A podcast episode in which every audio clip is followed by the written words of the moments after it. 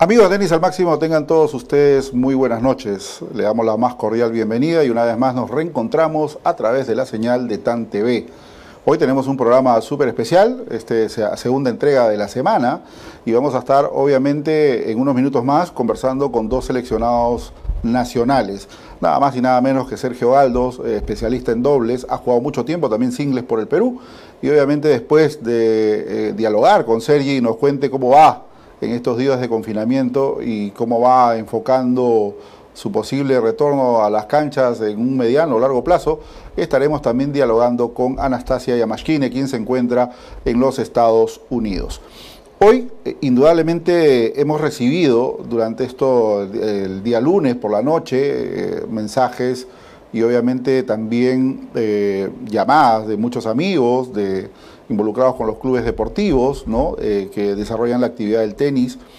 Y también el día de ayer y hoy también por la mañana, muy preocupados acerca de cuál va a ser la situación eh, luego de que se activen algunos estamentos en la fase 1, 2, 3 o 4. Si bien es cierto, se va a activar a partir de este lunes la fase 1 y donde van a, retornar a la actividad económica eh, ciertas instituciones, digámoslo así, como el delivery, eh, a través de los restaurantes, la minería, etcétera, aún no ha sido contemplado el deporte. Se estima, se está haciendo un cálculo obviamente, y se espera de que el Supremo Gobierno pueda darle viabilidad en la segunda fase a ciertas disciplinas deportivas y en ellas estaría involucrado directamente el tenis. Quiero hacer una aclaración con respecto a este tema, porque ahí se ha creado cierta incertidumbre si bien es cierto, en esta semana no sabemos si es que la federación ya presentó el protocolo de bioseguridad tanto al Instituto Peruano del Deporte como al Ministerio de Educación, porque ambos organismos son los que rigen el deporte, el subordinado es el IPE y el máximo ente, obviamente, el Ministerio de Educación ante el Consejo de Ministros, ¿correcto? De esa manera se maneja. Entonces, muchos me hacían la consulta acerca de cómo se va a hacer la inserción tanto de eh, academias de tenis como también de clubes que desarrollan esta disciplina deportiva. Muchos por allí pensaron que al presentar la federación este protocolo de bioseguridad, automáticamente la disciplina hacía esto y se activaba todo. No es así. Tengan mucho cuidado. No va a ser así tampoco. Este protocolo de bioseguridad que ha preparado la federación y claramente en uno de sus párrafos dice reapertura del sede campo de Marte, ¿no? Es para, obviamente, enfocar el presidio eh, perdón, el recinto federativo y también sirve como guía para los diferentes asociados que están involucrados a esta disciplina y también para academias deportivas. ¿Por qué digo esto? Porque una vez que se evalúe, observen o le den la viabilidad del caso, la disciplina del tenis se activa como disciplina, pero esto no quiere decir que automáticamente las academias, los clubes se van a reinsertar para trabajar de forma normal. Esto no va a ser así, señores. Tome nota. Ojo con esto. Este protocolo de bioseguridad sirve como referencia para que usted, obviamente, tenga a bien los puntos que ha indicado la federación y que lo tome como una guía, porque eso es, como una guía, para que usted en su academia, supongamos Academia Jorge Salinas de tenis, pongámoslo así, tengo que yo tomar este protocolo, ver qué párrafos, qué es lo que me sirve este protocolo y compararlo con la realidad de mi academia. Para ello usted deberá contar con un médico especialista en salud pública. Ojo con esto, con un médico especialista en salud pública, por eso lo recalco por segunda vez, para que pueda evaluar lo que usted va a presentar directamente al MINSA, al Ministerio de Salud esta entidad es la que le va a dar el visto bueno si es que usted puede volver a operar y si los puntos que usted está manifestando dentro de su protocolo de bioseguridad es viable para la reapertura de la academia y si es que efectivamente puede tener uno, dos profesores por campo, dependiendo de la cantidad de canchas que pueda tener. Ese es el camino, ese es el conducto regular que una academia y club deportivo debe seguir. Ahora, ¿qué pasa con los clubes deportivos? Yo veo un poco más complicada la situación con los clubes, ojo, porque los clubes agrupan diversas disciplinas deportivas.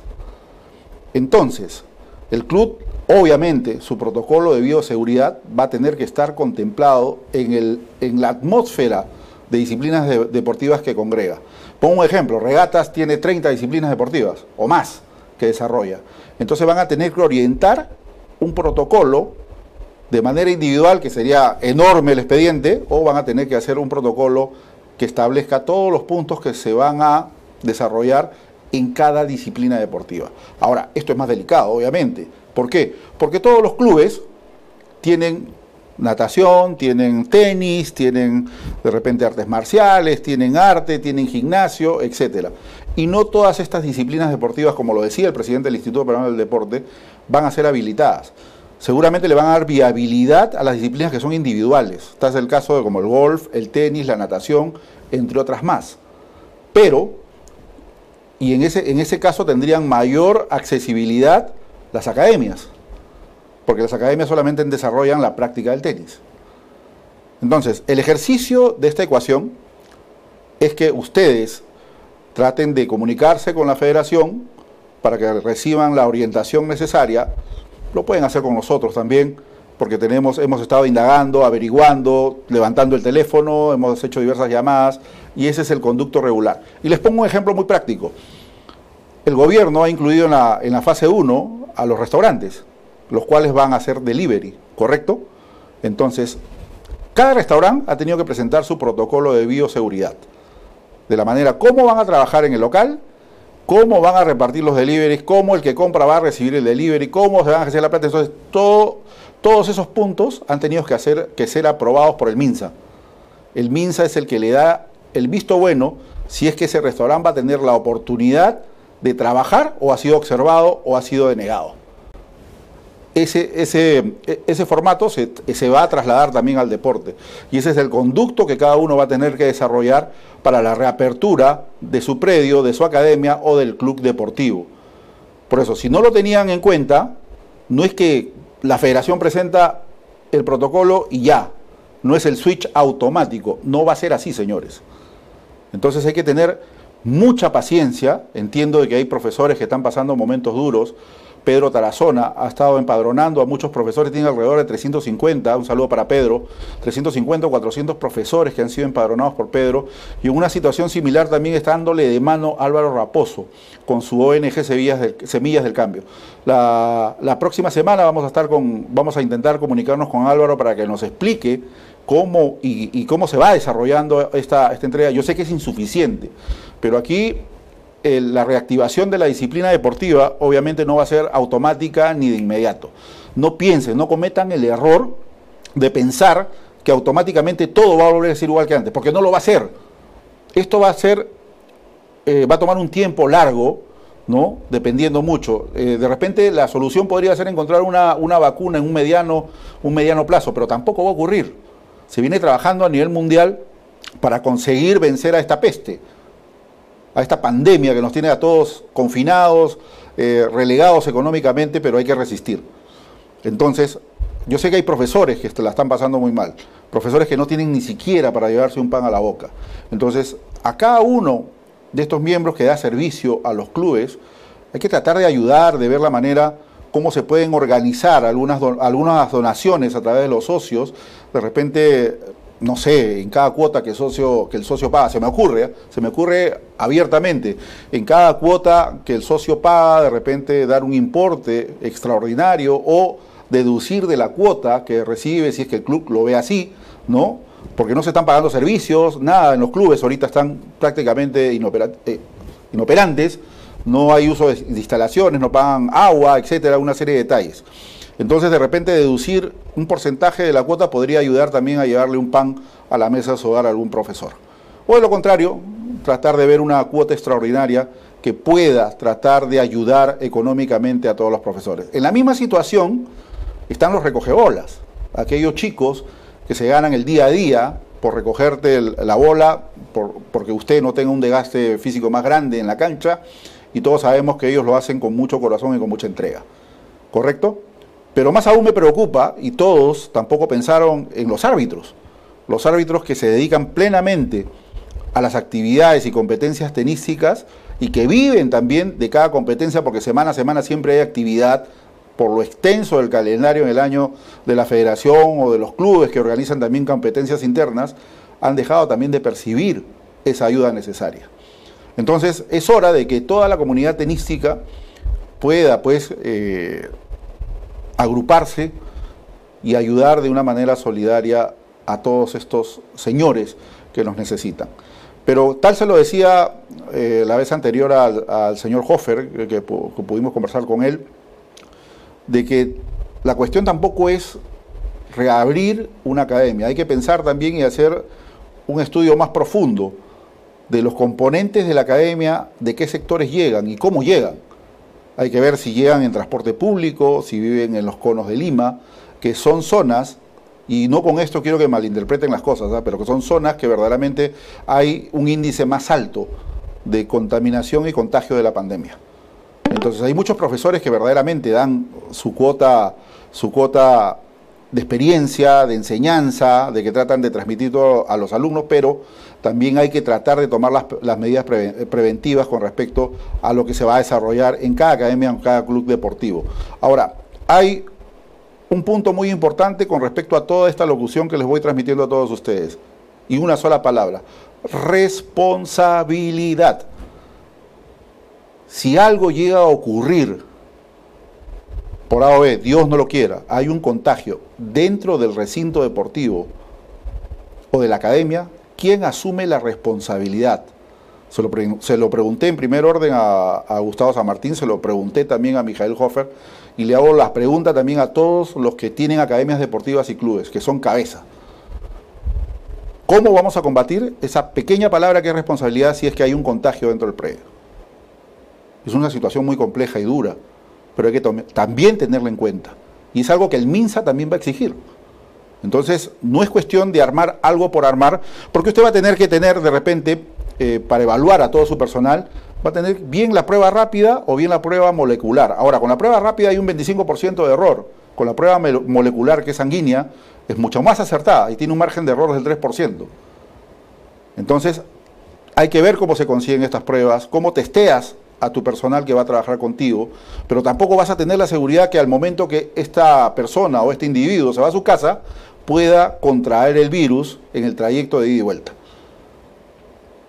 Y él va a tener obviamente una cercanía con los alumnos y todo lo demás. Por eso es un tema complejo, es un tema sensible, es un tema que hay que tener mucho cuidado de la forma como se maneja. Entonces, eh, señores de los clubes deportivos, de las academias deportivas, esa es la hoja de ruta que cada uno tiene que seguir. Y dejo en claro nuevamente, y lo quiero recalcar por si no me escuchó, de que el protocolo que presenta la federación simplemente es para tratar de dar un indicativo de cómo son las pautas que se tiene que ejercer para el desarrollo de la disciplina una vez que esté habilitada por el gobierno. El primer paso es que el gobierno habilite el tenis. Una vez que el tenis esté habilitado, cada cual va a tener que presentar sus protocolos, y tratar de estar al día para poder operar nuevamente. Es lo que hemos querido, es lo que hemos querido contribuir. Ustedes van a, van a poder este, también mandarnos sus mensajes sus, eh, por WhatsApp, si gusta, al 990-962-399, o escribirnos a través de info.tantv.pe, o también participar a través del chat. Y nosotros, cuando hay el tiempo necesario, estaremos comunicándonos con ustedes para tratar de orientarlos, porque para eso estamos, para eso somos un programa, eh, si bien es cierto, eh, especializado en tenis, pero también podemos contribuir al desarrollo de la disciplina deportiva, de lo que ustedes necesiten y somos un gran soporte para todos aquellos que quieran que sea así. Bueno, vamos a ir a la pausa comercial y vamos a tratar de tomar contacto con Sergio Galdo, que seguramente ya está en conexión con nosotros. Pausa y volvemos.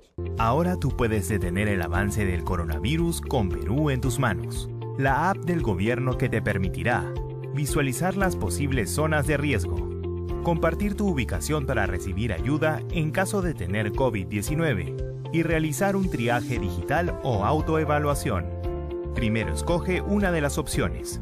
Luego recibirás un código para que puedas registrarte. Ubica en el mapa las zonas en las que debes tener especial cuidado. Identifica si tuviste una exposición de riesgo a través del botón de alertas y accede al triaje digital para saber si estás en riesgo de haber contraído el coronavirus.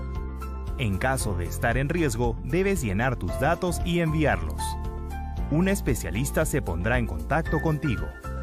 Además, si eres portador y compartiste tu ubicación, podremos orientarte en tu cuidado y prevenir el contagio de tu familia.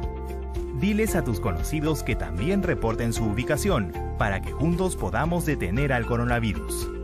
Finalmente, recuerda que también podrás recibir información sobre las medidas que está tomando el gobierno.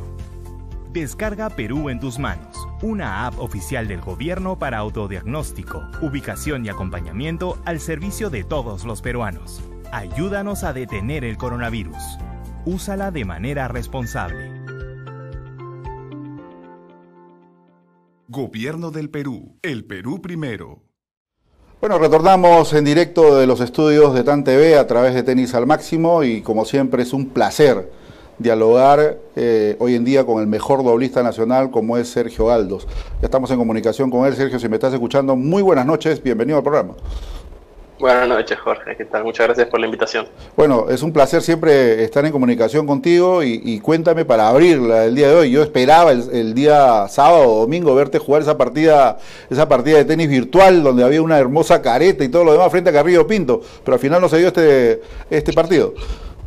Sí, sí, tuvimos digamos, la idea fue, fue bien pensada, pero a la hora de ejecutarla, porque Lucho no estaba en su, no estaba, no tiene acceso a su, digamos, al lugar donde opera normalmente, ¿no? Donde tienen los streams y tienen todo esto, y lo tuvo que hacer desde su casa un poco, no improvisado, pero sí limitado, ¿no? Entonces tratamos de sacarlo adelante y al final un problema de conexión de internet nos complicó la partida, pero lo convertimos en un momento diferente, ¿no? Una, una dinámica con, intervención de, las personas que estaban viendo el stream y respondiendo preguntas, que algunas eran personales, otras eran más tenísticas y, sacamos adelante un momento, me pareció súper interesante ¿no? para, para, el público sobre todo. Sí, muy simpático. un abrazo para Lucho, es un gran profesional y ahora pues posicionado en los eSports, ¿no? manteniendo un una gran performance y con ese gran estudio también de Lead Media que él posee, y así se hace patria, ¿no? Eh, Lucho, a través de, su, de su profesionalismo y su entrega, ha podido pues abrirse el camino en el mundo de los videojuegos y está pues más que nunca. Y trayendo esa innovación, he querido comentar esto con la gente, porque mucha gente desconoce acerca de, del boom que están siendo hoy en día estas plataformas digitales de videojuegos y ya se está abriendo próximamente acá en el Perú una de tenis que donde Sergio Galdos es el principal protagonista y seguramente estarán otros profesionales más del tenis. Eh, Sergio, cambiando un poco ya la introducción de, este tema, eh, te hemos visto en diversas plataformas, obviamente hoy en día la gente conversa mucho con ustedes, pero ¿cómo te tomó esta, esta situación que estamos viviendo hoy en día todos y que nos tiene confinados y no sabemos hasta cuándo? Bueno, o sea, te mentiría si te digo que me tomó por sorpresa. Nosotros ya estábamos, eh, para la semana de la que competimos en la Davis, ya estábamos especulando sobre si, si, es que se iba a poder viajar, porque sabíamos que China estaba totalmente cerrada y, digamos, de, de oriente a occidente eh, estaban poco a poco, estaban cerrando las fronteras, estaban cerrando entonces ya veníamos especulando con la posibilidad de que se cierre, ¿no? Pero dijimos, bueno, Sudamérica, hay unos torneos en Brasil, en Ecuador, no vemos por qué debería cerrarse acá, ¿no? y, eh, claramente no tuvimos todos los factores en cuenta y una vez que terminó la Davis, recuerdo que eh, por todo lo que, digamos, conllevó la Davis emocionalmente, físicamente, eh, mentalmente, dije, bueno, voy a tomarme una semana de descanso y no, no apresurar e ir el... O sea, yo tenía que viajar el mismo el mismo domingo, después de la Davis, ¿no? para jugar un torneo. Y dije, no, me voy a tomar una semana. ¿no? Ese torneo, había un torneo en Brasil. al tomarme la semana, eh, durante esa semana que estuve en Lima, que tomé la decisión de no ir a Brasil, fue que se empezó a cerrar todo. Y fue ese fin de semana que el gobierno dijo que el lunes eh, a las 12 de la medianoche no, no entraba ni salía más un vuelo. Y dije, wow, menos mal me quedé en casa, porque si me llegaba a agarrar en Brasil, encima era en en una, en una ciudad muy chica cerca a San José de Río Preto, Brasil, que es te diría es en el medio de la selva. Claro. Entonces, dentro de todo, fue una o sea, decisión acertada, ¿no? Con el periódico del lunes y, me pude quedar en casa. Después los días fueron progresando y me fui haciendo la idea, ¿no? De que, ok, si se cerró acá, no podemos salir, no podemos hacer nada. Dijimos, bueno, vamos a entrenar.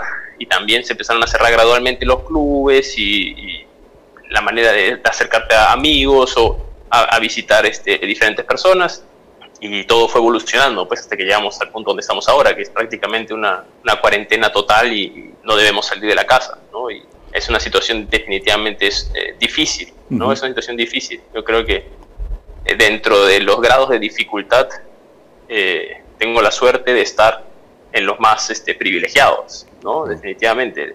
Digamos que mi, mi dificultad pasa más por un tema lo que pueda yo sentir al estar confinado dentro de un, espacio cerrado. Esa es mi máxima preocupación, ¿no? Y, y, sería genial que, que, así fuera para el, o sea, para el, resto de las personas, pero estoy muy consciente que no es así y que hay personas que le están, que están pasando grados de dificultad que yo solo puedo imaginar, ¿no? Y, y lo veo, lo veo cuando veo gente en las calles o veo gente que sale de trabajar o veo gente que trata de ganarse el pan de cada día en las noticias y todo, digo, o sea, yo no creo que esa gente sea tan tonta como a veces los pintan. Yo creo que es gente que prefiere comer que contagiar, o sea, prefiere comer que contagiarse. Claro que sí. Entonces, este, pero lo Es, una situación súper difícil, creo, ¿no? Para el país. Sí, pero eh, digamos, durante el día desarrollas obviamente actividad física, tienes una sesión, dos sesiones, tres sesiones al día, ¿cómo combinas el tiempo? No, yo tengo una sesión al día. Una, sola sesión, al día de una... Sí, una sola sesión. Una sesión, una rutina bien compacta que la termino en 45, entre 45 y una hora, ¿no? De trabajo de zona media, mucha prevención de lesiones y cada dos o tres días hago un trabajo de intermitentes para digamos, mantener el pulso una vez cada tres días alto, ¿no? Porque lo, lo, que más, lo que más baja acá es este, esa sensación de que tienes la pulsación alta, que tienes que mantener en el tenis, y, y, es lo que más se pierde, y lo que más rápido se pierde, ¿no? Junto con el trabajo aeróbico. Pero está complicado salir a correr o hacer bicicleta, no tengo ni bicicleta, ni trotadora, nada. Claro. Pero lo estamos llevando bien, lo estamos llevando bien, estoy tratando de balancear bien, sobre todo la parte alimenticia, ¿no? Que es la parte más, digamos, complicada en mi caso. ¿No? Pues estando en casa, con lo bien que cocina en mi casa y las oportunidades que tengo de comer cualquier cosa, estoy tratando de, balancear eso con, con, el ejercicio. Pero a veces por ansiedad también se llega a comer, ¿ah? no, no a veces, mucho, mucho más que a veces, sí. Sí, a mí también me pasa a veces, estoy ansioso y me da, que, me da ganas de comer, ¿no? ¿Me entiendes? Sí, totalmente. totalmente, es, Un, es un tema... Cada uno tiene sus, sus mecanismos de, de, defensa contra la ansiedad. Sí, sí, es cierto, es cierto. Pero bueno, eh, Sergio, hay, hay muchas preguntas del público. Nosotros conversamos mucho con, nuestro público. Obviamente tú eres un jugador que ya bordea los 30 años y quiero, quiero tocar este tema para ver cuál es, tu posible respuesta. Hoy en día te cuentas en el puesto 197 de dobles ATP, eh, fuiste 80 del mundo en el 2017, una gran campaña en ese año, ¿no? Y en singles llegaste, porque no te asocia mucho la gente al singles, ¿no? Pero en singles llegaste a hacer 590 ATP y tuviste muy, buenas, muy buenos partidos, incluso hasta de Copa Davis jugando singles. Pero la gente pregunta, ¿cuánto será la vigencia de Sergio Galdo? ¿Será un año más, dos años más? Luego de ella seguirá vinculado al tenis, va a ser entrenador, pondrá alguna academia. ¿Cuál es el sentir? ¿Has barajado estas opciones que te estoy consultando? Sí, obvio. Obvio, ¿no? Yo soy, muy consciente de la edad que tengo y a medida que van pasando los años, eh, digamos que no, no, no, nos vamos haciendo jóvenes, pues, ¿no? este, empiezan las pequeñas molestias que antes eran molestias o incomodidades, cada vez se van agravando y, se convierten ya en, digamos, cosas que por momentos hacen difícil jugar al tenis.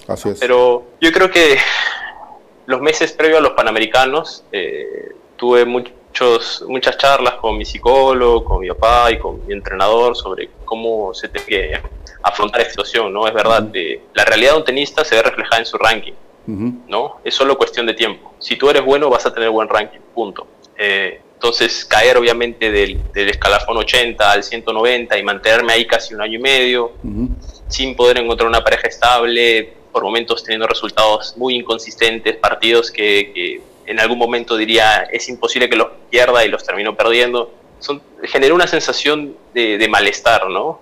En, mi, en la manera en la que yo enfrentaba los partidos y previo a los Panamericanos, este, tuve muchas charlas en las que llegábamos a la conclusión de que los Panamericanos iba a ser la manera en la que yo cerraba un ciclo, ¿no? Los Panamericanos, más allá de los resultados, más allá de cómo me pueda ir, era la oportunidad perfecta para hacer las paces con mis sensaciones tenísticas, con mis sensaciones, digamos, de todo lo que puede envolver un mal momento, porque yo soy si tú crees que hay críticos míos en, en, las redes sociales, créeme que el crítico número uno que que tengo soy yo mismo y yo soy consciente de todas las cosas que, que, digamos me faltan o, que necesitaría para volver a un, buen ranking y siento que todavía puedo hacerlo. ¿No? Entonces después de los Panamericanos, por cómo se dio, por cómo lo compartí con mi familia, con mi enamorada, con mi entrenador, que es uno de mis mejores amigos, con mis mejores amigos, fue un momento de como que una especie de clic en el que entendí que, todo va a estar bien. ¿no? Todo va a estar bien, pase lo que pase, todo va a estar bien. Si decido seguir jugando profesional, va a estar bien y voy a estar bien. Y si no, también voy a estar bien. Sé que sé qué es lo que quiero. Yo sé que soy tenista y sé que voy a morir tenista, Jorge. Yo sé que voy a morir tirando canasta o viajando con algunos chicos o con sudamericanos o con algún jugador profesional. y, eso es algo que lo he tenido en, mi sangre, en mi ADN toda la vida y es algo que no voy a poder cambiar nunca. ¿no? Eh, pero sí, yo creo que los Panamericanos fue un lindo momento y, Después de eso tuve buenos resultados, quizás un poco inconsistentes por momentos, cambios de pareja y todo, pero, pero volvió la sensación de aceptación, de decir, ok, tengo esto para jugar, voy a dejar de pelear con las cosas negativas que tengo para jugar hoy y voy a tratar de sacar lo mejor que pueda dentro del partido. Y digamos que volvió, entre comillas, la alegría, por así decirlo, de disfrutar de la competencia, que es la parte más, más complicada. ¿no? Yo recuerdo perfectamente cómo me sentía cuando estaba 80 el mundo, antes de entrar a una cancha. O sea, sentía que no había ninguna posibilidad de que pierda un partido. O sea, era imposible, no importa con quién jugara de partner ni contra quién jugara en contra. Claro. Sentía que no podía perder. En Challenger no podía perder. Y eh, hace, hace por ahí un año tenía la sensación de que no quería prácticamente ni enfrentarme a una situación adversa en el partido. O sea, no sabía cómo iba a responder en una situación adversa dentro del partido y, y ahí es donde está la gran diferencia, porque tenísticamente eh, le pego igual a la derecha que lo que le pegaba hace 10 años. O sea, el saque es igual, el revés es igual, la volea es igual, todo es igual, ¿no? Pero pasa por un lado más, digamos, de control de emociones y manejo de momentos claves y para eso necesitas el, el famoso amor a la competencia, es lo que perdí un poco. Pero pero ahora vamos bien, Jorge, por ahora vamos muy bien. Qué bueno, qué bueno, Sergio. Y luego de que eh, cuando digas hasta acá nomás, eh, obviamente te veremos pues en la faceta eh, de entrenador, de repente con alguna academia o algo por el estilo, trabajando en dúo de repente con Duilio, no lo sabemos. ¿Qué se te ha pasado por la cabeza? Eh, bueno, desde chicos nosotros veníamos diciendo que de grandes íbamos a tener nuestra academia, ¿no? Pero eran más como, pues siempre hemos querido, siempre quisimos jugar tenis juntos, siempre quisimos jugar dobles, siempre quisimos jugar Copa Davis. Claro. Entonces como que metas que fuimos trazando, ¿no? Entonces algo que pueda hacer con Dirio tenísticamente más adelante, yo creo que está sobre la mesa y los dos vamos a pensar ¿Qué dupla? Dentro de nuestras grandes diferencias, dentro de nuestras grandes diferencias, porque somos extremadamente diferentes, creo que nos complementamos muy bien. Sí, y, nada, sí, la academia me encantaría, pues me encanta la idea esa de, ver chicos crecer y ver influenciar en, su carrera tenística y ver cómo mejoran y ver que cada vez le están pegando mejor a la pelota. O sea, de lo poco que logro influenciar hoy en día con yendo a la, al, club de planicie cuando estoy acá en Lima y estoy estando te lo juro que es una sensación muy particular y muy es muy especial. Es, es, es muy parecido a, a, a esa adrenalina que te da ganar un partido de tenis. Y creo que eso, no, no creo, estoy seguro que se va a hacer en un futuro. Sí, me imagino que sí. Ahora, eh, vamos a entrar al campo de, Copa Davis y la verdad que yo siempre he sido un admirador tuyo, te conozco de tus inicios y te he visto también debutar en Copa Davis. Estuve presente cuando tú debutaste en Copa Davis y curiosamente estamos muy cerca al Día de la Madre, que es este domingo. ¿Tú recuerdas tu, tu primer partido de, de, Copa Davis jugando en Ecuador en el 2009? ¿Recuerdas esto? Sí, sí, claro. ¿Y recuerdas la anécdota? ¿Qué pasó cuando ganaste o no? ¿Lo recuerdas o no lo recuerdas? Yo recuerdo que, sí, sí, recuerdo, recuerdo que, habíamos, habíamos quedado, recuerdo que jugamos contra los hermanos Lapenti, el chino Miranda y yo, en mi debut, y fue un partido dentro de todo bueno para las circunstancias y perdimos y el equipo, esa serie fue, íbamos perdiendo 4-0 y Tupi decidió ponerme a mí el quinto punto en singles, a jugar con Camposano, que le gané en el tercer set, me acuerdo. Y Tupi antes de entrar a la cancha me dijo, bueno Sergio, y si ganas te tiras con ropa y todo a la piscina del club. Esa fue la que pasó. y no recuerdo, terminé el partido, gané y fui corriendo y me tiré a la piscina. sí, eh, para la gente no lo cree, pero Sergio se metió con todo y zapatillas a la piscina, ¿no? Y luego que terminó el partido, fuimos al camerino, obviamente, eh, no contento. Sacó la policía de la piscina. Sí, contento por el triunfo de Sergio y me acuerdo que yo lo grabo a Sergio mandándole saludos a su mamá y a todos por el Día de la Madre. Fue impresionante esa sensación de ganar por primera vez en la Copa Davis y que hoy en día la puedas trasladar también a los más jóvenes que vienen detrás tuyo, ¿no? Sí, sí, sí, totalmente, totalmente. Siento que en la lista de prioridades de, sensaciones a transmitir en, digamos, de entrenador a, jugador, eh, yo creo que la, la más que, más que ese momento, si bien es muy importante porque es, digamos, el, es el fruto, digamos, es, es, lo último, ¿no? Es transmitir la, la, parte no tan chévere del tenis, ¿no? Es como ver a un chico de, de, 12 o 13 años que se frustra por X motivo, porque la derecha, o porque no gana un partido, porque le dieron vuelta un partido, no sé qué, y es, es entrar en ese mundo, es entrar en el mundo en el que le, le, le transmites a un chico que perder es parte del tenis, y no solo es parte del tenis, o sea, tienes que hacerte amigo de perder, porque si no te haces amigo, solo vas a desencadenar frustración tras frustración, tras frustración, tras frustración. Y eso solo lleva a resentimiento hasta el mismo deporte y las personas que están involucradas en tu vida con el deporte y todo lo relacionado al deporte. Y es, es, es eso, o sea, yo, yo transmitiría este, la noche previa al partido de dobles, ¿no? Que no, no, podía, no podía dormir. Pienso que la, la, noche anterior no podía comer, no, tenía hambre, ¿no? Y eso va a ser muy difícil de creer para varios, pero sí, ¿no? Me, me, costó muchísimo. Como Rodrigo Sánchez que te escribió, dice no come mucho, ¿ah? por si acaso, estaba en el chat Rodrigo, saludo para él, dice que él no come mucho. Ay, Sanchito, qué grande eres. Bueno, con Sanchito tenemos un otro gran partido de dobles en México, pero a lo que voy es, es en, la lista de, de, de, cosas para transmitir, yo creo que la resiliencia frente a la, adversidad es, es, la número uno, ¿no? Claro, sí, eso es cierto. Ahora, eh, dentro de todo, cuando tú vas a disputar un partido, ya sea dentro del circuito ATP o un partido de Copa Davis, ¿cómo... Eh, digamos, trabajas la parte mental. La gente cree que uno no se pone nervioso, que uno no la sufre, que de repente no siente un poco de angustia, de que de repente llega nervioso al campo. Y todas esas sensaciones pasa a un tenista porque somos humanos, ¿correcto? Pero ¿cómo lidiar contra estos temores o de repente estos fastidios que se presentan previo a un partido?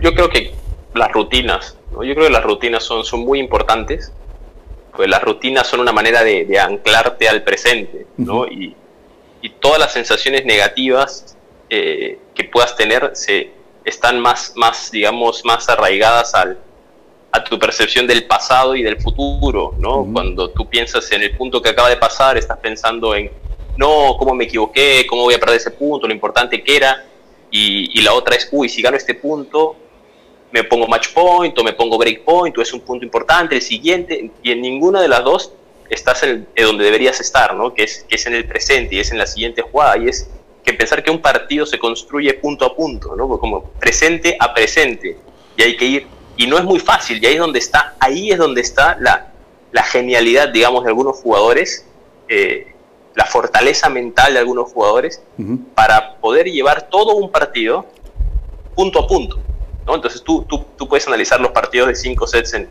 en un Grand Slam de Nadal y Federer y tú los comparas psicológicamente o mentalmente y tú lo ves a Nadal que para lo único que él vive es para el punto a punto, ¿no? Él, él, existe solo en el presente.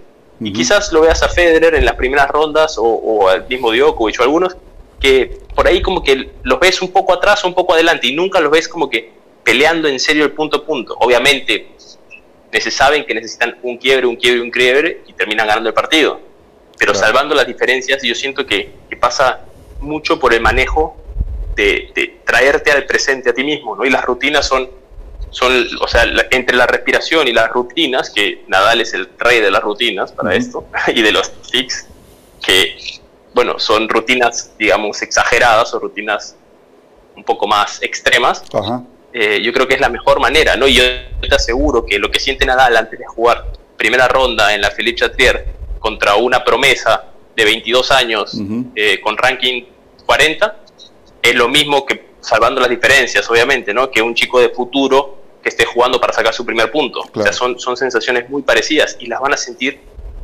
en todos los niveles y hasta el día que se retiren del tenis profesional. Sí, eso es cierto. Eh, dentro de las estadísticas, observando, Sergio, eres un guerrero dentro de la cancha en Copa Davis Obviamente, como lo habíamos dicho, tu debut en el 2009, has tenido 19 nominaciones. Series jugadas 17, individuales ganaste 5, perdiste una, en doble 10 sobre 7, total de puntos ganados perdidos 15 sobre 8. Imagínate esas cifras, impresionante. Sí, de verdad me parece muy gracioso que lo menciones, porque justo en esta última serie, eh, en, una, no me acuerdo, una noche, una cena, empezamos a, ver, a sacarnos estadísticas, pues, porque en la página web de la Copa Davis puedes sacar estadísticas. Y nos dimos con la sorpresa de que, o sea, yo no recordaba que tuviera esas estadísticas, no me acordaba que en partidos de singles tenía esas estadísticas y que en partidos de dobles con Duilio éramos la pareja más ganadora y menos, digamos, que teníamos el mejor promedio de partidos ganados contra derrotas. Y, como que nos reímos un buen rato, ¿no? Y, después estábamos con Lucho comiendo y comparamos las estadísticas con las de Lucho y obviamente nos caímos de espalda porque Lucho jugó como 74 años Copa Davis y tiene 250 partidos ganados. Entonces fue, fue, muy, fue muy gracioso, pero sí, sí, cuando vi las estadísticas no lo podía creer. Y estoy, es más, claro, eh, la próxima serie de Copa Davis, si me convocan, sería la número 20. Sí. Sí, me parece, me parece un lindo número. Sí, sí, es un, es un buen número y, muy buenas cifras, la verdad que sí. Ahora, eh, volviendo a, lo que pasó hace poquito, en, en, marzo, eh, ¿qué sensación te dejó enfrentar a, Suiza en casa y sobre todo con estos jugadores suizos que llegaron, obviamente, para ganar la serie? ¿Qué sensación me dejó? Me dejó la sensación de que, de que tenemos equipo para muy buen rato. Tenemos equipo para proyectarnos de acá 5, 7 años tranquilamente, ¿no? Ya sea conmigo dentro de la cancha o tratando de aportar lo que pueda desde afuera. Sería ideal, ¿no? Que yo juegue hasta los 40 años, me encantaría, ¿no? Pero eh, si no es así, tenemos a, el promedio de edades de, los jugadores de esta serie, creo que era de, sacándome a mí, obviamente, ¿no? Era de 23 años. 23, 24, años, sí, ese es el promedio. Ese es el promedio. Entonces, Ahora, tampoco, digamos la, que... la última vez... Te escucho, te perdón, la última vez que la última vez que el equipo peruano tuvo ese promedio de edad fue cuando yo tenía 24, 23, Duilio 22, Mauricio 25, y estaba el chino, pero quizás el chino ya no estaba.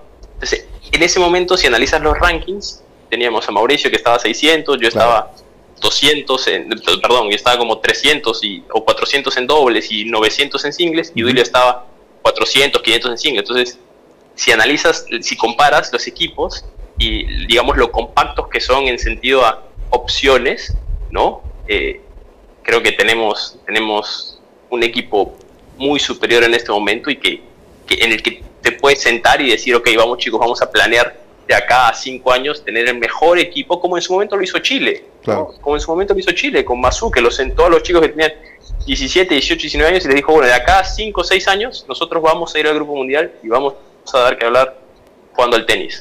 ¿Correcto? Correcto, listo, vamos a plantear cómo se tiene que llegar. Y, no, es coincidencia, o sea, no es, no es una casualidad que Chile esté donde esté. Claro. No es una casualidad, no, no es como, como eh, digamos, estrellas fugaces que, o planetas que convergieron y, salieron los, los chicos que están jugando en Chile. No, no es así. Y yo no veo por qué nosotros no podemos aspirar como una meta que seamos como Chile en ese, en ese sentido. Sí, ahí, están llegando mensajes, Sergio. Uno de ellos es del colega Oscar Castro, del diario Récord, y nos lanza una pregunta. El otro día Pablo Arraya mencionó que la Copa Davis es algo que, hace, que te hace madurar, que hace madurar a un tenista. ¿Estás de acuerdo con ello? Es la pregunta que te formula Oscar, Oscar Castro Bazán del diario Récord. Totalmente, totalmente. La, Davis, porque, eh, ¿sabes qué te da la Davis? Que, que digamos que no lo tiene, o sea, que deberías tener en el circuito es un sentido de responsabilidad por algo que es que va más allá de ti, que es superior a ti. ¿Entiendes? Tú cuentas una cancha en el circuito, tú juegas, ganas, pierdes, rindes o defraudas a ti mismo y punto, se acabó.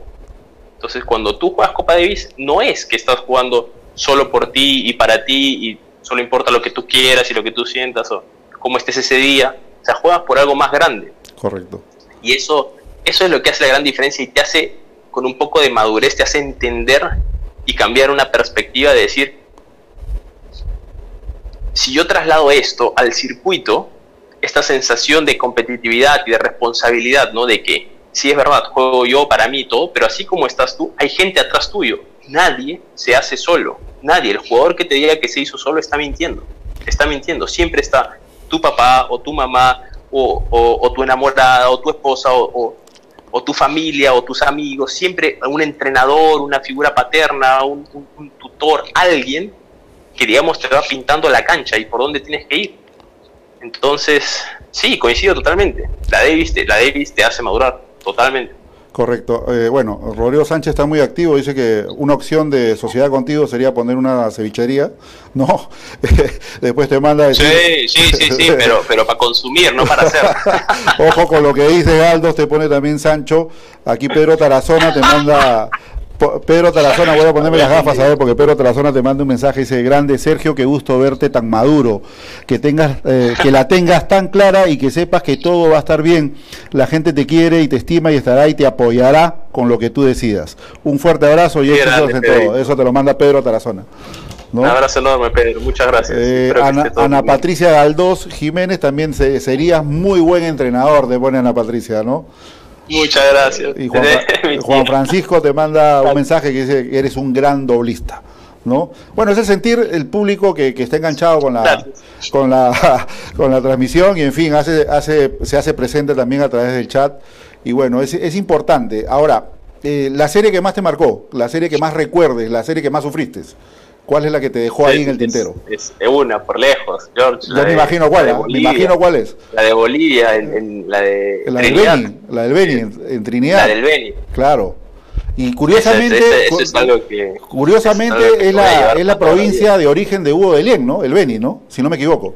Es que no, claro, pero es que no fue casualidad. Hugo decidió llevar la Davis a su, a su cancha, o sea, a su cancha el hotel oficial era el hotel de su papá, el restaurante donde comíamos era el restaurante de su papá, o sea, todo el pueblo, porque no sé si califica, no, creo que sí es ciudad, era, es, casi manejado por la familia de Lien. Entonces llegamos y de una, el padre de Hugo nos fue a buscar al aeropuerto, nos llevó al hotel, nos llevó a comer, todo.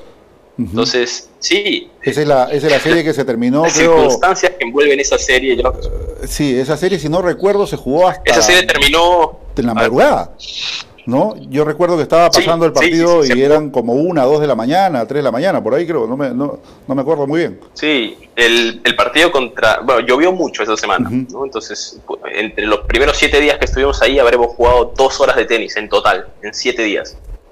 Y el viernes, por lluvia, el partido de Mauricio con Ceballos empezó como a las 7 de la tarde, 8 de la noche, no, no recuerdo muy bien, pero terminó a las once y media. Y a las 12 de la medianoche era el último horario en el que tú podías entrar a la cancha. Si pasaba a las 12, ya lo pasaban al día siguiente. Pero justo entramos 11 y 45. Y salimos de la cancha, jugué, tres sets con Hugo, gané el tercer set y empezó a llover de vuelta, porque si no lo teníamos que terminar.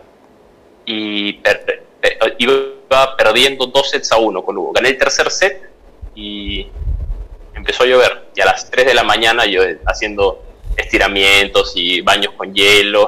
de ahí tuve una foto muy buena. no me equivoco. No. Sí, sí, no me acuerdo quién me tomó la foto. Empezaba con una tina inflable con, hielo.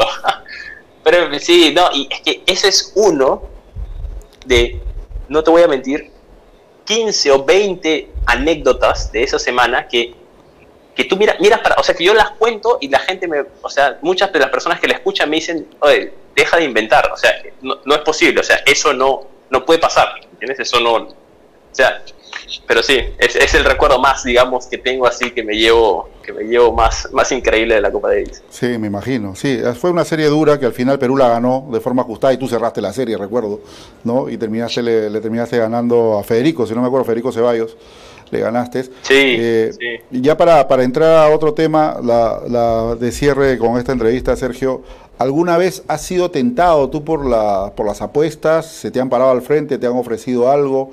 ¿Has visto de cerca? ¿Has podido convivir con esta, con esta digamos, con este problema que, también involucra al tenis de forma indirecta? Directamente involucrado no. O sea, que me, hayan, que me hayan ofrecido, se me hayan acercado, me hayan escrito. O sea, uno como jugador profesional siempre tiene gente que le escribe, ¿no? O sea, tú entras a tu, a tu digamos, a tu spam de Facebook o de Instagram y siempre tiene gente, desde que te, le mandan saludos a tu mamá, a tu papá, eh, hacen, digamos, eh, te, califican de cierta manera no tan positiva eh, y entre esos mensajes quizás se puede haber perdido mensajes de... Pero la verdad que ni los veo, yo tan solo los elimino, ¿no? Pero, pero sí, sí soy consciente de, este problema, ¿no? Soy consciente y soy consciente de la, digamos, de la hipocresía que, que, hay en torno a este tema, ¿no? Porque yo sí, sí siento que, o sea, o me da la impresión de que se podría hacer algo más. Me da la impresión, yo soy muy ignorante, no conozco los protocolos ni las formas. Lo más cercano que he estado yo a un caso real de este tipo de cosas fue lo de Marco Trunghelletti con Nicolás Kicker. O sea, yo soy muy amigo de Marco y era bastante amigo de Nico en su momento. Todavía seguimos siendo amigos, pero digamos que él dejó de estar en el circuito y nos distanciamos un poco. Pero, pero cómo se dio todo, ¿no? las explicaciones y los protocolos y es siento que es es es súper hipócrita la, la, la, digamos la sociedad tenística es súper hipócrita y, y, ellos deciden tildar como les convenga a los jugadores, ya sea de, de arregladores de partidos o de que buscan arreglar partidos y, en el circuito es como que es, como me imagino en cualquier trabajo, ¿no? Eh, los rumores están, ¿no? En cualquier ámbito de trabajo los rumores están de que tal es tal y que tal hace esto y tal hace el otro, pero al final del día, si no hay pruebas, si no hay nada contundente y si no hay una persona que se encargue, como en su momento decidió hacer Marco, según él, si no hay una persona así, no, digamos, no, no hay, no hay cómo, no hay cómo revertir la situación, ¿entiendes? Porque el problema es de adentro. Claro. De afuera, de afuera va a ser prácticamente imposible, prácticamente imposible. Sí, es un tema complicado. Y la de cierre, Sergio, has tenido oportunidad eh, de trabajar, obviamente, con, con, una junta directiva anterior a la actual y veo yo, sinceramente le veo, veo el cambio que se ha dado, un giro enorme. Es más, veo que hoy los jugadores se sienten más cómodos teniendo un preparador físico, teniendo lo que necesitan para eh, competir en una serie de Copa Davis. ¿Cuál es tu evaluación hasta el momento de este desarrollo y este cambio que está dando la Federación Deportiva Peruana de Tenis? Te puedo, dar, te puedo tratar de dar mi, mi opinión parcial, ¿no? Porque lamentablemente, o sea, no es lamentablemente, o sea, para mí es un, para mí es un orgullo que mi papá sea parte de la directiva, es un orgullo. Y ojo que la pregunta no, te lo, no te la hago porque tu papá sea miembro del, directorio de la federación, sino que es un grupo, un grupo de profesionales que vienen trabajando y creo que lo están haciendo de forma acertada, ¿no? Sí, sí, el tema es, el grupo, el grupo anterior también era un grupo de profesionales. ¿no? La directiva anterior también era un grupo de profesionales y había gente muy capaz en la directiva anterior y por momentos también, eh, también estuvieron padres de familia de diferentes tenistas. Correcto. Entonces sí creo, sí creo que es algo que se debe resaltar. ¿no? Sí creo que es algo que se debe resaltar. Eh, si me preguntas como, como, como tenista, yo siento que el momento en el que yo más pude haber necesitado el apoyo de la federación, eh, más me sentí dejado de lado. Y siento que ahora que mi, mi carrera ya está hecha, mi carrera ya está hecha si bien obviamente la ayuda siempre, siempre es buena y siempre aminorar los gastos de las giras y todo es genial, ya son, muy, son muchas menos las cosas que la federación puede hacer por mí personalmente que hace 10, 15 años. Claro. ¿no? Y yo siento que ese es, ese digamos, el, el enfoque de la nueva directiva, de apoyar desde jugadores que tienen 10, 12, 14 y tratar de, sin hablar, o sea, proponiendo cosas, pero más que hablando, haciendo, ¿no? tratando de masificar el deporte y tratando de que balancear lo que es la masificación del tenis y convertirlo en un deporte popular y al mismo tiempo mantener a los pocos jugadores profesionales, porque Jorge, somos muy pocos. ¿Cuántos jugadores profesionales tiene Perú? Muy pocos, sí es cierto. ¿Cuántos tendremos? Tenemos 15, 15 con toda la furia, 20 quizás. Más o menos dentro del ranking single, muy pocos, sí, más o menos unos 15. Bueno, entonces, si tú balanceas lo importante que en mi opinión, esto es mi opinión, lo importante que es la, base, las masas, eh, la capacitación de entrenadores, infraestructura, y al mismo tiempo tienes a tu equipo de Copa Davis y a los que están aspirando a jugar Copa Davis, los tienes contentos, los tienes felices, los tienes que saben que pueden hablar con la directiva y decir, bueno, un preparador físico es importante, un kinesiólogo es importante, eh, que, que nuestro que nuestro kinesiólogo tenga una mano derecha, que tengamos un asistente técnico, que nuestros entrenadores puedan ir a los entrenamientos, o sea, que tengamos este diálogo. Estos diálogos, Jorge, no existían con la directiva anterior. Soy testigo de ello. ¿Me entiendes? no, no, teníamos un, teníamos un canal de ida y vuelta con, con anteriores directivas en las que nos sentíamos cómodos expresando problemas o manifestando inconvenientes o también eh, resaltando cosas que se hacen bien. Claro. ¿no? Y hoy, hoy en día nosotros convivimos la serie de Copa Davis con los directivos. O sea, durante la semana de, previa a la Copa Davis, nosotros estamos almorzando y cenando casi todos los días con algún directivo que está ahí para demostrar que literalmente está ahí. Claro. Que literalmente él, representando a la directiva, están ahí. Y eso es algo que para mí pesa muchísimo, muchísimo. Buena evaluación, Sergio, la verdad que sí. Eh, lleva un mensaje más de Guido Gastón Cancino y te pone, en el futuro sería un muy buen capitán de Copa Davis también, ¿ah? por ser tan centrado, maduro, humilde y sobre todo por tener el corazón de león que necesita un gran tenista. Eso te pone, ese es el del público, ¿ah? Ese es el Muchas gracias. Sí, la verdad que el público también se manifiesta también a través de TAN. Bueno, Sergio, eh, la verdad que ha sido una charla muy buena, espero que no sea la última, te vamos a estar molestando más adelante, eh, simplemente a, seguir con este confinamiento, esperemos de que el Perú y el mundo sane para eh, tratar de retomar nuevamente nuestras vidas, somos conscientes que de repente el deporte en un mediano o un mediano plazo no va a llegar a ser normal como lo era antes, pero hay que tener paciencia para la reactivación que se pueda venir. Te agradezco tu presencia, Sergio. No, muchas gracias, Jorge, por, no solo por la invitación, sino también por la iniciativa, para, para, ayudarnos a los fanáticos del tenis también a, a, parchar un poquito esa sensación de ausencia del deporte que tanto nos gusta. Y espero que se vuelva a repetir pronto. Sí, sí, espero yo que yo también. Gracias, Sergio, un gran abrazo. Bueno, ahí estaba Sergio Galdos, eh, doblista nacional. Eh, una simpática charla con él.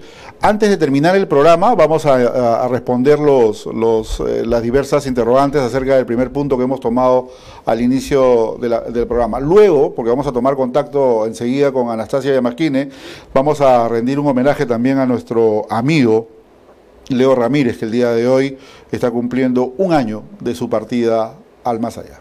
Pausa y volvemos. También nuestro equipo encontró gente jugando una pichanga. Muchos son los casos de incumplimiento a la orden. Lo que hasta el momento es la cifra de fallecidos en nuestro país. Ahorita, ¿te acuerdas cuando te acompañaba al bingo? un vacilo. Hoy la cosa está cada vez peor. Hay más contagios. Pero igual seguimos saliendo de nuestras casas. Por gusto.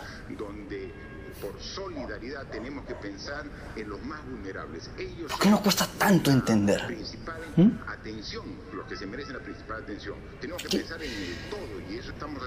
¿Por qué creemos que todo esto es un chiste? Lo solucionamos vivos.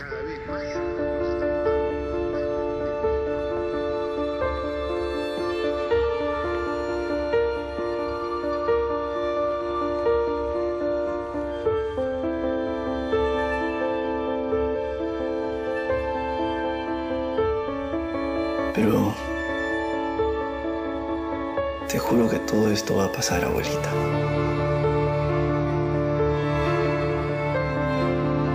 Te lo juro. No voy a volver a salir por una estúpida pichanga. Te lo prometo.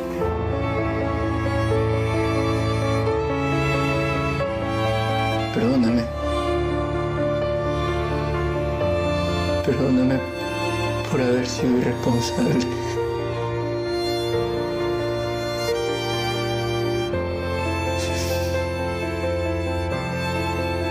Perdóname por haberte contagiado, bonita. Perdóname por haberte contagiado.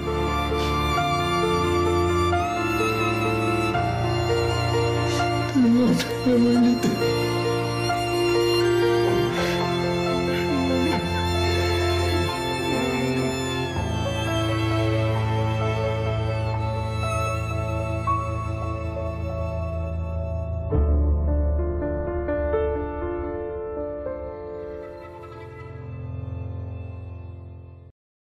Gobierno del Perú. El Perú primero.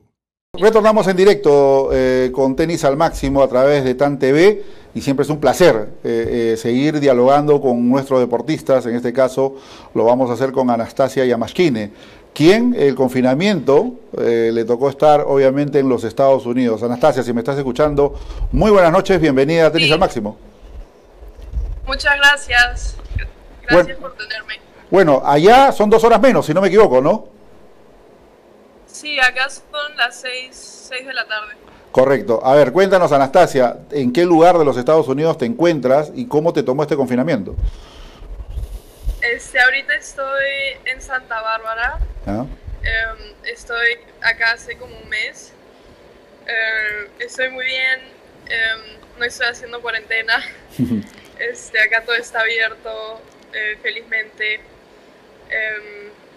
hace unos días acabé mis eh, exámenes. Ya. Así que estoy de vacaciones, pero en una semana empiezo a hacer colegio de verano, clases de verano. Ok. Em, y voy a, estar, voy a estar bien ocupada esos dos meses. Correcto. Tú vienes eh, cursando estudios profesionales en Pepperdine University. Eh, ¿Cómo ha sido esta, esta experiencia de eh, estar en el, en el equipo universitario, de competir semana a semana? ¿Qué sensaciones te ha dado estar ahí desarrollando esta competencia universitaria, Anastasia? Increíble, es increíble, estoy muy feliz. Em, acá en Pepperdine, la verdad fue una de las mejores decisiones que pude haber hecho. Em, me encanta el equipo, los entrenadores. Em, entrenamos duro, estoy ocupada todos los días. Tengo clases, entrenamientos y, y la verdad es una experiencia muy bonita. Cuando obtuviste la medalla panamericana conjuntamente con Sergio Galdos, estuvimos conversando con, con Sergio hace un instante, eh, y llegaste a tu recinto universitario, ¿cómo te recibieron allá con la, con la medalla panamericana? Este, la verdad, eh, em, o sea, mis entrenadores estaban muy contentos y, y mis compañeras también, pero este, o sea, solo duro y de ahí obviamente hay que seguir entrenando y trabajando duro. Claro. Eh, para seguir jugando los torneos, así que... Ahora, eh, fue, fue, lindo haber ganado la medalla. Sí, es una sensación... Es una sensación increíble. Nastu, yo te quería preguntar lo siguiente. ¿Cuál y, y, dilo con toda naturalidad para que más o menos se pueda, se pueda entender el, el tema. Eh, ¿Qué diferencia, obviamente hay una diferencia muy grande entre el entrenamiento que has podido tener aquí en Lima con todas las, las, condiciones necesarias y trabajando con un equipo técnico extraordinario, con la diferencia de entrenar en la universidad? ¿Qué le puedes decir tú a estos chicos que de repente tienen la intención de irse a, a, tomar una beca y estudiar en, eh, en, Norteamérica o en los Estados Unidos? Eh, ¿Qué podría encontrar en un recinto universitario como el que tú estás? La verdad que es la mejor decisión que pude haber hecho, irme a la universidad. O sea, son solo cuatro años de mi vida y ahí puedo seguir jugando profesionalmente, ¿me entiendes? Claro. Y puedo, puedo eh, tener, em, tener, o sea, graduarme, pues, tener una carrera en mi bolsillo y ahí, si algo pasa, puedo trabajar y, ¿me entiendes? Claro. Y dedicarme a otra cosa, pero, o sea, mi intención para ir a la universidad fue de terminar mis cuatro años y dedicarme al profesionalismo. O sea, muchas personas dicen que, ah, si te vas a la universidad ya no vas a jugar pro nunca más, pero eso es mentira, eso es, depende de a dónde vayas y, y de qué quieres hacer, ¿me entiendes? Claro que sí. Eh, dentro de tu grupo de competencia, eh, generalmente estás jugando más dobles que singles, ¿no? No, no, no, estoy jugando eh, singles y dobles. Ya. Ahorita estoy jugando, mi último partido jugué singles 2. Ya. Eh, estoy rankeada 33 en Estados Unidos, Wow. lo cual es muy bueno, ¿no? Y en dobles, dobles estoy jugando uno Uno, wow. por la universidad, sí. ¿Y, y cómo, es, Eh, cómo, cómo es una rutina durante el día, eh, Anastasia, dentro de la universidad? cuando estoy, cuando estoy en la universidad, este, depende de cuántas clases tome, pero siempre tomo cuatro clases. Ujú. Eh, este semestre, el que acaba de terminar, tenía clases de 8 de la mañana a 1 y 50, tres clases seguidas y ahí entrenaba de 2 a 6 y de ahí me duchaba, comía y me iba al cuarto a, seguir estudiando. O sea, en verdad es muy difícil eh, hacer los dos tenis y, y, el estudio, pero si en verdad quieres lograr algo, sí, sí lo puedes hacer. ¿Qué materia estás siguiendo, Anastasia? ¿Qué? ¿Qué materia sigues? ¿Para qué profesión estás siguiendo dentro de tu... haciendo marketing. Marketing. Y acabo de declarar, voy a hacer eh, francés también. Caramba. Estoy aprendiendo francés. Correcto. Eh, avancemos ahora al tema de la FedCat. Este, este año obviamente se compitió en el grupo 1, gran desempeño eh, la temporada anterior en el Terrazas, donde se consiguió el ascenso. Y mucha gente pensaba que ibas a, llegar a competir, a reforzar un poquito el equipo peruano que al final terminó yendo con, con mucho, muchas juniors, ¿no? Entre ellas este, Dana, Camila, Romina, en fin, y Dayane. Eh, ¿Qué pasó? Creo que los estudios universitarios y la competencia activa no, no te permitió llegar, ¿no? Mi entrenador no me dejó ir porque teníamos eh, torneos y lamentablemente no pude, no pude viajar. Así que espero que el próximo año me, me pueda dejar ir. Claro, pues extrañaste mucho estar compitiendo por el Perú. Sí, es una experiencia increíble. Sí, la verdad, la verdad que sí. Son y ahí ya puedo jugar Fed Cup todos los años. Sí, correcto. Ahora, eh, ¿qué opinas de la continuidad de Laura Raya como capitana del equipo nacional? Me parece increíble. Eh, me gusta mucho Laura. Eh, me parece muy buena capitana, sabe mucho y ojalá, ojalá siga siendo capitana en los próximos años. Sí, yo pienso que sí. Yo pienso que de repente va a seguir trabajando al frente del equipo. Ya le está, ya le, ya le cogió la mano, eh, sabe bien el, material humano con el cual dispone. Y obviamente creo que eh, no eh, creo que es importante la, continuidad del capitán cuando las cosas salen bien y cuando las cosas salen mal. O sea ahí es donde se necesita también el respaldo de la junta directiva en tratar de darle un balance adecuado a, las cosas cuando tanto están bien como están están mal Anastasia ahora dentro de toda esta coyuntura que se está viviendo y que obviamente el mundo no esperaba que pase esta pandemia eh, Tú me comentabas de que vas a, vas a entrar en competencia, que en California no hay confinamiento, pero ¿cuál es la opinión acerca de lo que se está viviendo en el mundo hoy en día? La verdad es este, una locura. Eh, nunca pensé que algo así podría pasar, la verdad. Ahorita en Sudamérica todos están haciendo cuarentena, mi hermano está en Buenos Aires, mis papás están en Lima y la verdad yo estoy muy feliz de estar acá. Eh, porque acá eh, no tenemos que hacer cuarentena, todo está más o menos abierto. Así que puedo salir a la calle, o sea, obviamente con máscara, pero puedo hacer ejercicio, puedo ir a la playa. Pero eh, sé que un montón de gente les, no le está pasando tan bien. Así que ojalá puedan encontrar una cura lo más pronto posible y que empiecen los torneos de una vez. Sí, que es lo que la mayoría anhela. Bueno, Anastasia, no te quito más tiempo. Obviamente agradezco esta deferencia que has tenido con, Tenis al Máximo, estar presente con nosotros y conocer un poquito de ti, porque estábamos un poquito eh, alejados, no te vimos en la FedCat, te esperábamos, pero bueno, en fin, pásala bien, cuídate mucho y espero pues de que eh, sigas aprovechando al máximo tu estada en tu centro universitario y que te conviertas en una gran profesional en corto plazo. Gracias. Gracias, gracias Nastu. Bueno, ahí teníamos a Anastasia Yamashkin en directo desde California, Estados Unidos. Algo raro, que no haya confinamiento en California. Bueno, en fin, la está pasando bien Anastasia, estaba en una embarcación. Así que, nada, antes de ir a la pausa comercial, quiero responder algunos, algunos emails, ¿no? Que nos, email no, eh, mensajes que nos han llegado por aquí. Y obviamente los correos electrónicos después lo vamos a ver. Pedro Tarazona me hacía una pregunta acerca de que muchos entrenadores me comentan por qué no es posible que la federación gestione un solo protocolo unificado que funcione y sea ejecutado por todas las academias. Eh, comprendemos que el tema de clubes es una cosa distinta. ¿no? Eh, gracias Pedro por tu inquietud, una buena respuesta también de, de Jorge Sánchez que es muy extensa ¿no? y que obviamente aquí hay un punto que hay que tomar en cuenta. La, federación es una asociación civil sin fines de lucro y obviamente si es el máximo ente rector del tenis y este protocolo, reitero, es como una guía, pero las demás academias, clubes y asociaciones que puedan estar vinculadas son entes privados. Y como tal, obviamente tienen que gestionar sus propios protocolos, no se pueden unificar.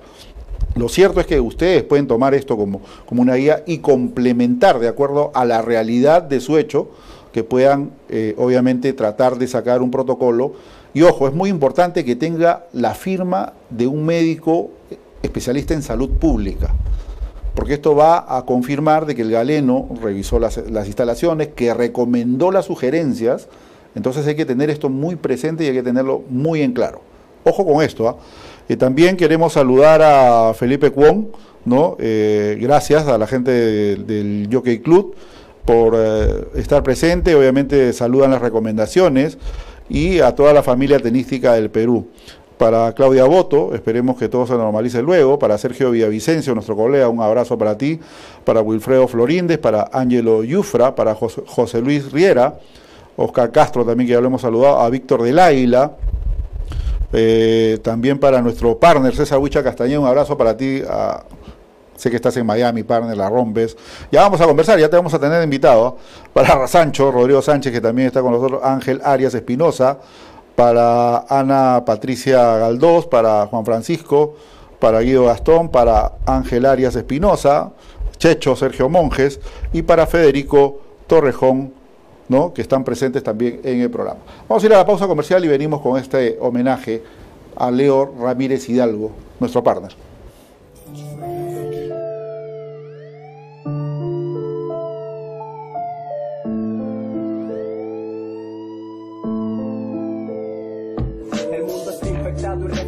en la cuarentena. Disculpen el tema, pero date cuenta, están muriendo héroes verdaderos, policías, militares, médicos y enfermeros. Esta enfermedad nos mata, este virus nos limita. Un padre que busca comida, pues su hijo los necesita. Hospitales colapsados infectados, no lo ves. El pueblo le ruega a Dios para que no pierda la fe, pero hay gente no comprende esta situación. La manifestación es clínica de esta infección, tos estornudo y al final fin de la respiración, dolor y fiebre. Y se te acaba la función, todo está descontrolado, esto es una realidad. Cada día aumentan más muertos a causa de esta enfermedad. Si se agotan los recursos ya no habrán más mascarilla, el mundo no se lo esperaba, esto es una pesadilla. Estos versos van a ustedes, héroes de la sociedad, la primera línea de defensa de esta enfermedad. Quienes dieron su vida para que este mundo sane desde el cielo nos protegen nuestros ángeles guardianes. Estos versos van a ustedes, héroes de la sociedad. La primera línea de defensa de esta enfermedad. Quienes dieron su vida para que este mundo sane. Desde el cielo nos protegen nuestros ángeles. Mi madre sufre cada vez que voy a cumplir mi deber. Dice, protégete mucho, promete, vas a volver. Gente que no entiende que se infectan cuando transitan. Hijo, te espero, tu familia te necesita. Pero la gente no entiende qué es lo que pasa. Toman a juego este peligro que nos amenaza. Gente muere en las calles, avenidas y en las plazas. Pero puedes ayudarnos solo quedándote en casa. Hay hermanos policías que ya cayeron en la lucha contra el virus asesino que de súplicas no escucha. El Perú está en nuestras manos, el cambio está en ustedes. Y juntos venceremos este COVID-19. Estos versos van ustedes, héroes de la sociedad la primera línea de defensa de esta enfermedad, quienes dieron su vida para que este mundo sane, desde el cielo nos protegen nuestros ángeles guardianes, estos versos van a ustedes, héroes de la sociedad, la primera línea de defensa de esta enfermedad, quienes dieron su vida para que este mundo sane, desde el cielo nos protegen nuestros ángeles guardianes.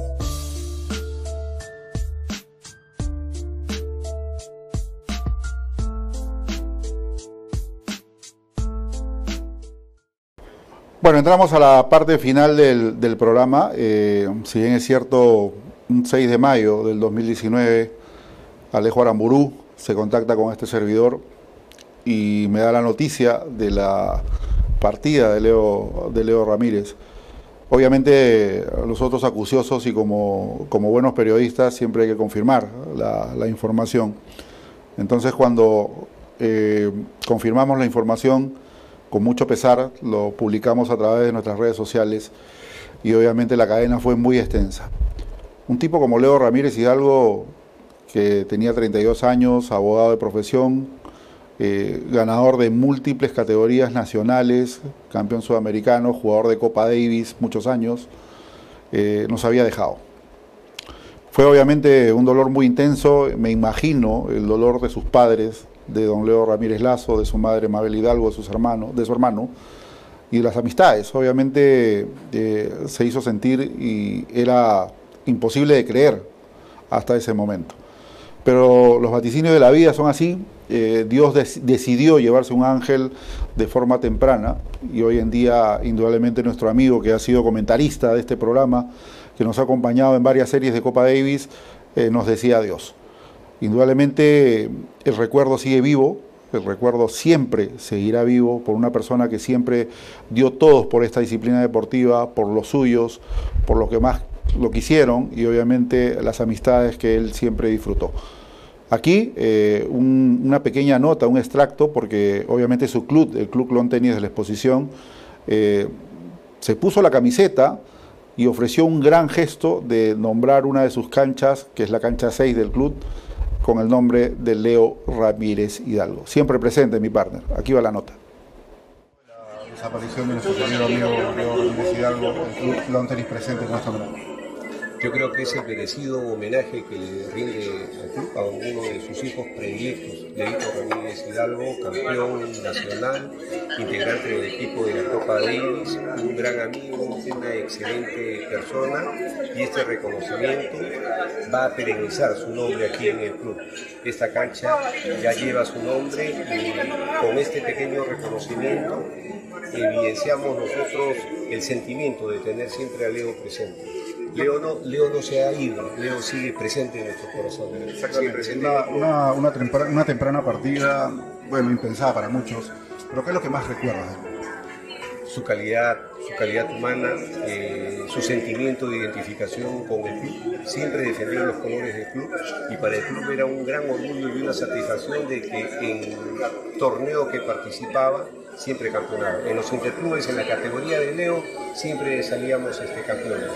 Y el otro elemento que considero muy sumamente importante es su calidad personal de amigo, una persona muy humana, por eso esa es la razón por la que lo recuerdan los asociados con mucho cariño, desde los más jóvenes hasta los mayores. Porque Leito siempre se caracterizó por brindar afecto, por brindar cariño y esa calidad humana que siempre nos hace tenerlos en nuestros corazones ya pasó poco más de un mes. ¿no? Tú eres el último alumno que Leo estaba viajando y haciendo circuito contigo. ¿Qué es lo que más recuerdas eh, de Leito ante esta irreparable eh, Bueno, eh, Leo siempre me enseñó muchos valores y entre ellos era este, el respeto y siempre la lealtad.